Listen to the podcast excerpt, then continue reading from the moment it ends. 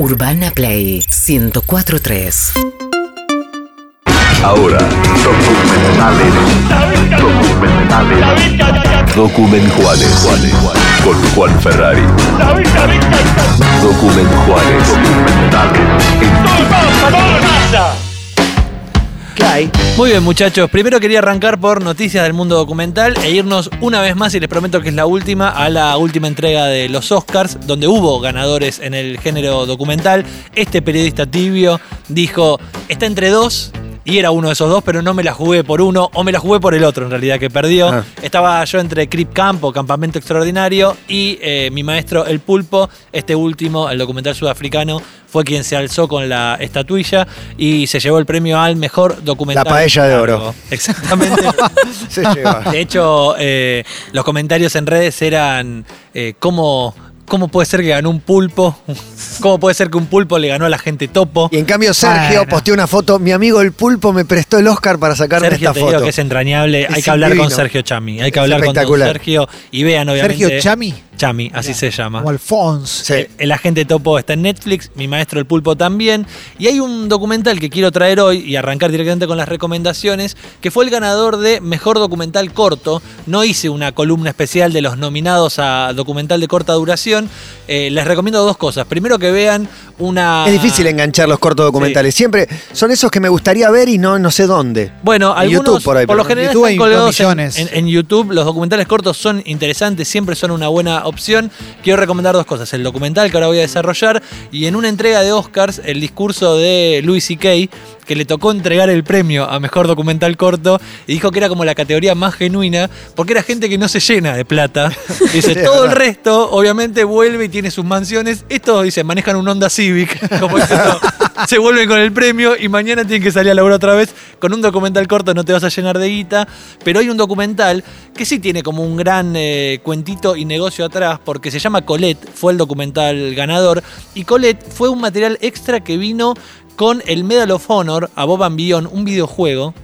La industria del videojuego sabemos que desde hace muchos años gigante. es tremenda y lo que agregó ahora esta industria es todo el material extra que acompaña a un videojuego. Este documental corto salió como el bonus de un, Mirá. de un videojuego. Mirá Se vos. llama Colette y cuenta una historia en, en la Segunda Guerra Mundial. Colette es una francesa, una señora mayor, que su hermano fue un soldado francés atrapado por los nazis, obligado a trabajar para, para el ejército nazi.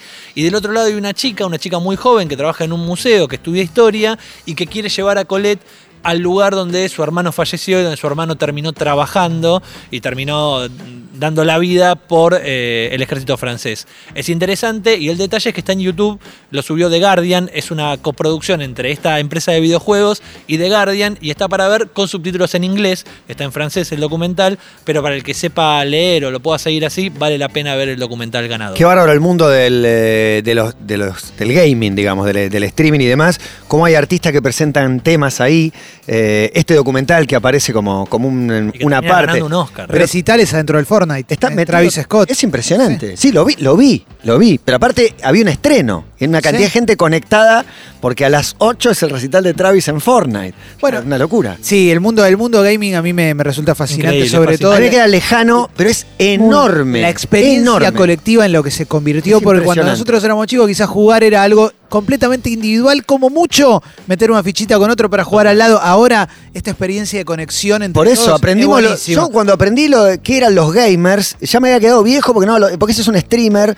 Ya no son gamers, son streamers. Y bueno, impresionante. Y además el lanzamiento de canciones, por ejemplo, lo tenés en un juego mega digital, no sé cómo decirle, mega, me- mega grosso como el Fortnite, y también lo tenés en juegos de 8 bits, donde bandas más chicas también estrenan ahí. A lo que voy es, todo el concepto videojuego está metido en Sí. esta idea de colaboración con otras disciplinas artísticas, así que vale la pena eh, seguir metiéndonos en ese mundo del gaming. De acá nos vamos a ir a dos recomendaciones, son de Netflix. La primera es cortita y al pie, no es un documental que me haya encantado, pero quizás alguno está un poco acéfalo de True Crime, de este sí. subgénero que gusta tanto, y Netflix estrenó un, un documental que se llama ¿Por qué me mataste? Ah, ¿Por qué me mataste? Es una historia que nos lleva al año 2006 en un barrio muy picante de Los Ángeles que se llama Riverside. En ese, en ese lugar hay una familia que se sube a una camioneta para ir hasta el supermercado y de repente un tipo baja de otra camioneta donde había más gente, saca el arma, dispara a la camioneta y mata a una, a una chica, la hija o la hermana de los que estaban en esa camioneta, estaba la madre y los hermanos varones de esta chica que recibe un tiro en la nuca y se muere. A partir de acá, obviamente, aparece la policía en el medio, aparece la investigación, intentan dar con eh, lo que se conoce como una pandilla en Los Ángeles que disparó sobre el auto, pero porque esta gente en el barrio medio que hablaba y medio que se sabía quiénes eran los que podían haber llegado a disparar, en un momento le llega el dato, año 2006, eh, de que muchos de esta pandilla estaban en MySpace. En esta plataforma, ¿recuerdan? Donde a mí MySpace. Donde apareció Arctic Monkeys. Claro, y Lily. Allen también. Eh, MySpace a mí me llegaba por el lado de la música, pero MySpace también tenía un chat. Entonces muchos eh, usuarios hacían una cuenta y lo usaban tipo un chat parecido al ICQ o al MCN. Y acá es donde una prima de la chica asesinada se arma una identidad falsa y empieza a dialogar con un montón de personas tratando de dar con el asesino de su prima. Luego se mete la madre de, de la chica asesinada también, como para tratar de, de vincularlo. No es un gran documental, pero me parece que se empieza a dar estos relatos donde la tecnología o internet pueden resolver algo de un crimen que la policía no está llegando Tengo una pregunta para hacerte, asesino. muy cortita. ¿Se resuelve el crimen o no? ¿Te dice quién fue o no? ¿Te dice, ¿Lo encuentran o no? El crimen se resuelve. Excelente, porque viste que hay algunos que te ves, esto no sé si es una serie, Sí. algunos ves 10 capítulos y no pasa nada. Bueno, hay un. no, o no se contesta la pregunta. hay un- claro, ¿te acordás la de la monja? Una monja Total, yankee. Sí, de Keeper, sí. Esa. Hay, hay un meme muy interesante y simpático que muestra justamente eso, como caso policial, en el medio hacen como una especie de garabato así de lío, de voy para atrás, voy para adelante, no se sabe quién es el asesino, es como el remate, y es la polémica que hoy se discute, si dentro de este subgénero, el hecho de mantenerme entretenido con una historia sin tener la resolución, igual hace eso un buen documental o no. Eh, es un yo debate. No lo sé, pero en un, en un punto empecé a sentir que no me daban demasiado. En un momento era como, me estás reteniendo cinco episodios para Tremendo sentir que la están estirando. Claro, Claro. Y, no, y no me estoy enterando qué es lo que pasó. En, en un punto quiero saberlo, pero no solamente por una cuestión de ansiedad, sino porque eh, se empieza a viciar el relato Sí. mismo. Aparece la lógica de si la estás pasando bien, estiralo, pero no. Si no lo vas a resolver, no lo estires. Pienso en, la- en las últimas historias locales, ¿no? En el la serie documental de Nisman y la serie documental del caso María Marta García Belsunce. En ambas no tenés No, la, es que la resolución. Me parece que no esperabas tampoco. Si bien podés sacar conclusiones, caso. es que no, hay- no hay un, un veredicto exacto, ¿no? Claro. También. Sí, no, sé, la verdad. Yo prefiero toda la vida que esté la resolución. sí, que me lo obviamente. cuenten. Pero la vida es otra cosa, ¿sabes? Y ojalá, ojalá que todos los documentales de, de True Crime tengan la resolución de The Jinx. Sí, Ese documental bueno. ¿Entendés? Que lleguen a ese nivel. Lo que, eh, lo que pasa, yo a veces pienso en los guionistas que dicen, bueno, voy a agarrar esta historia. Y cuando eso todavía está en investigación, que hay investigaciones que duran 20 años, no es solo acá. O sea, No, de hecho, también. de hecho, perdón, Igual e- 20 este años. caso policial es del 2006 y tiene resolución en 2020. Por eso es que este documental se estrena ahora. No, me vuelvo loco. Eh, Que es una- un documental es una, una película larga, se llama ¿Por qué me mataste? No me pareció un gran documental, o sea, durante el desarrollo de la historia, medio que estás y que puedes agarrar el celular medio distraído, pero en el medio está esta cuestión que les digo vinculada a internet y a MySpace y eso me dio eh, curiosidad y me llevó a verlo. Vamos a ir a la última recomendación. Adelanté algo la semana pasada. Se estrenó Searching for Sheila, el documental sobre este personaje icónico de la serie documental Wild Wild Country. Me gustó mucho. Es un documental de 50 minutos. Wild Wild Country es la de Hoyo, la vida de Hoyo, que, fue contemporáneo a muchos de nosotros, pero no sabíamos. La- Y quedó la secretaria, la mano derecha de Exacto. Hoyo. La 2 de Hoyo se llamaba Sheila, pero para muchos no era la segunda, sino que era eh, la mente maestra, el cerebro atrás de lo que era la construcción de un pueblo y también una, una causa, una causa que terminó con ella en la cárcel de un intento de envenenamiento a ese, a ese pueblo y otras causas más que la llevaron a tener 39 meses adentro en, en la cárcel en Estados Unidos. La cuestión es que hoy Sheila vive en Suiza, tiene un hogar de, eh, que ayuda a personas discapacitadas y en algún momento le llega, después de más de 30 años, la posibilidad de volver a India.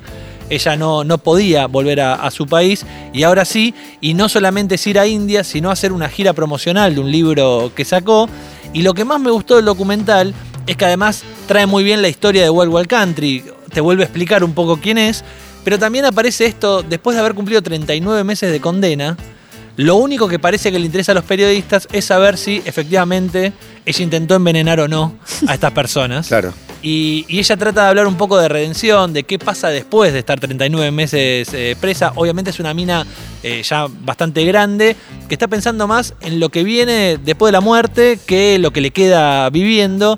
Y en este recorrido ella está un poco cansada y a su vez entiende que es una pregunta que cualquier periodista quiere hacerle y que quiere volver sobre el tema y ella no quiere volver sobre ese tema. A mí me llamó la atención, no lo vi entero porque no me enganché tanto, pero sí me pasó que eh, me, me llamó la atención el tratamiento estrella que le daba a la gente Sí. en las calles Claro. de la India o cuando no, una foto para mi hijo, yo. Y en definitiva es una persona recontra turbia, ¿no es Claro. que. Pero parecía Vicente Viloni en 2008. Es una cosa así, es verdad. Eh, ella tiene, se supone, otro perfil, un perfil muy distinto al que vimos en, en Wild Wild Country. Y quizás ese es el registro que me gustó, el de ver una persona que ella no te va a decir con palabras claras si está arrepentida de lo que hizo o no. Eh, mismo no tiene un, resentimiento para con Hoyo. Hoyo la trató de criminal, la trató de asesina. Y, y todo el tiempo está en un lugar como flotando, ¿viste? Como tratando de estabilizarse y decir, esta soy yo hoy, Estoy en la India muy feliz de volver a ver la casa de mis padres, pero en el medio todo el tiempo obviamente la llevan a, a lo que sucedió con, con la serie documental y tratando de responder lo que decíamos antes, preguntas que quizás ni la propia serie pudo, pudo responder. Es un documental corto, si les interesa, si les gustó Wild Wild Country, vale la pena ver Searching for Sheila. Bien, dos, eh, Dos de Netflix, el True Crime recomendaciones. y esta. Y en YouTube pueden encontrar Colette, el documental eh, ganador a mejor corto documental. Seguinos en Instagram y Twitter. Arroba Urbana Play FM.